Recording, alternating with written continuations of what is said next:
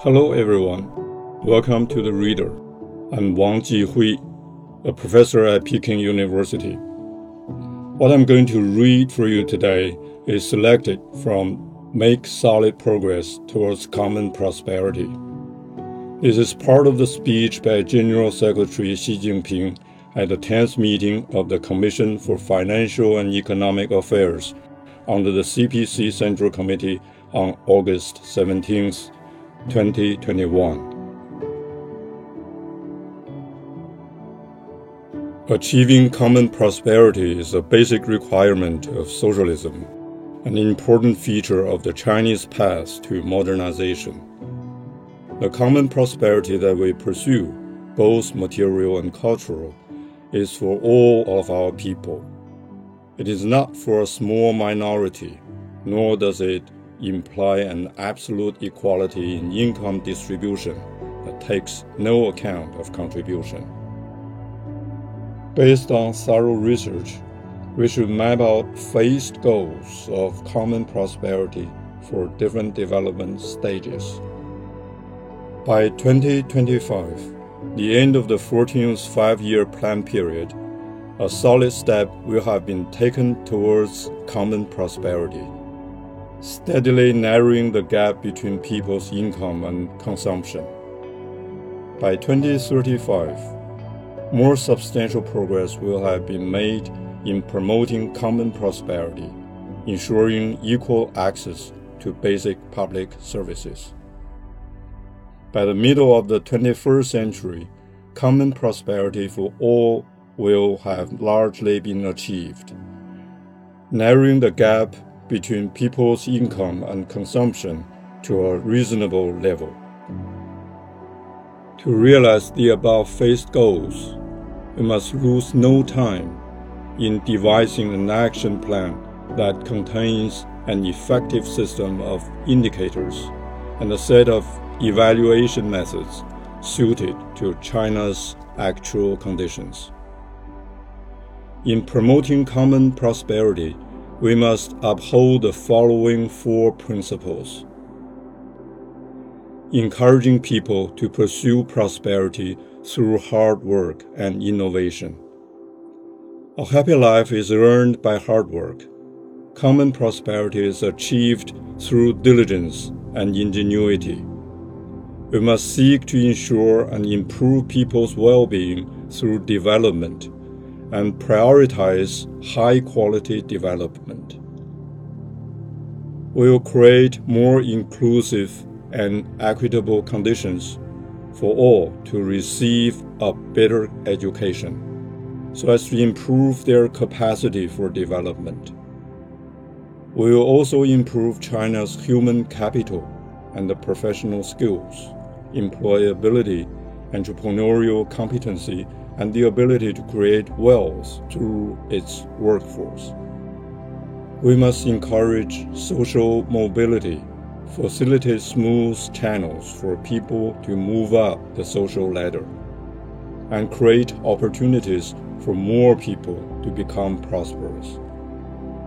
The aim is to create an enabling environment in which everyone participates we do not want a rat race, nor do we want a society of layabouts. Upholding the basic economic system. As China remains in the primary stage of socialism, we must consolidate and develop the public sector, and at the same time, encourage, support, and guide development of the non public sector. We must follow the principle that public ownership plays the dominant role while developing together with other forms of ownership. We should give full play to the key role of the public sector in promoting common prosperity, and at the same time facilitate the sound development of the non public sector and the people working in this sector. We should encourage part of the population to prosper first and urge these people to guide and help the rest on their way to a better life. We should encourage people to become leaders in pursuing a better life through hard work, bold entrepreneurship, and lawful business operation.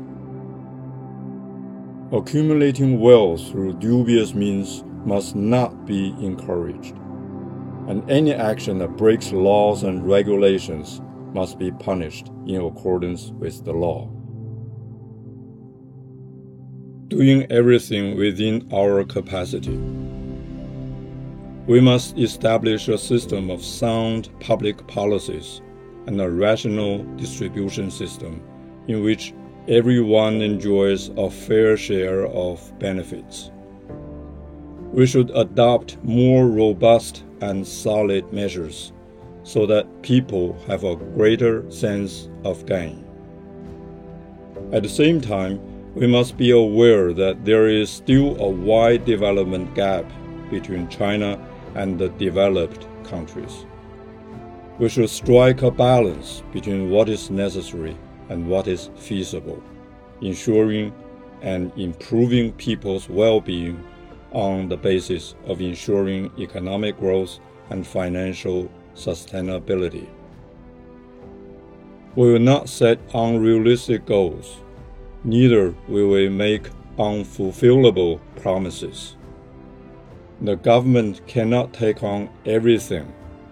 Instead, it should focus on providing inclusive public services, meeting people's essential needs, and ensuring basic living standards for people in difficulty.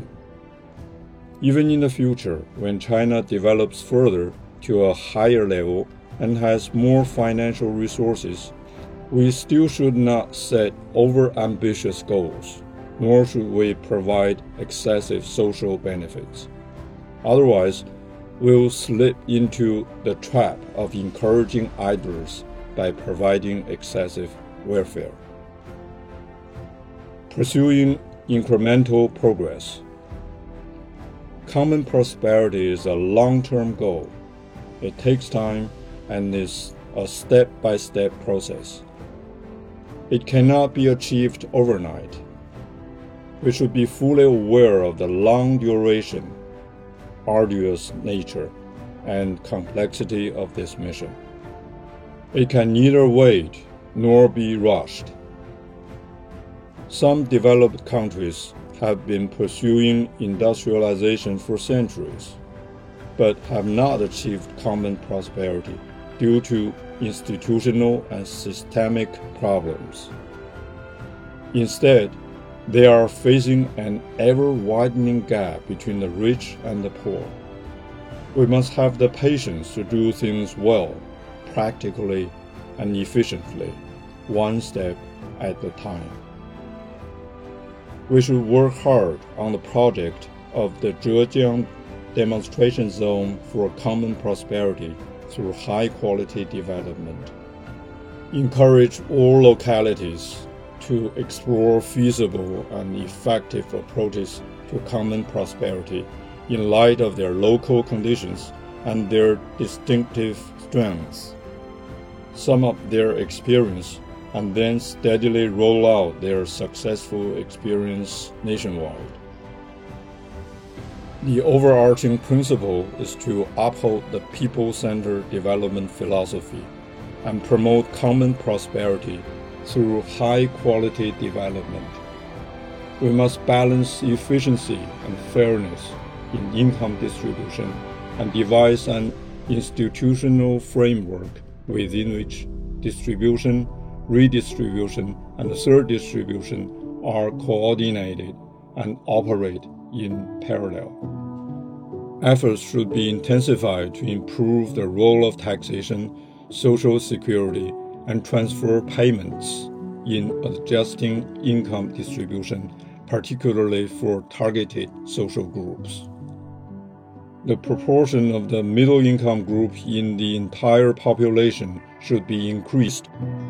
The local income group should have their incomes raised, and the high income group should have their incomes reasonably readjusted, and illicit income should be confiscated so as to form an olive shaped distribution structure. The goal is to increase social fairness and justice, promote well rounded development of the individual, and enable the people to make solid progress towards common prosperity.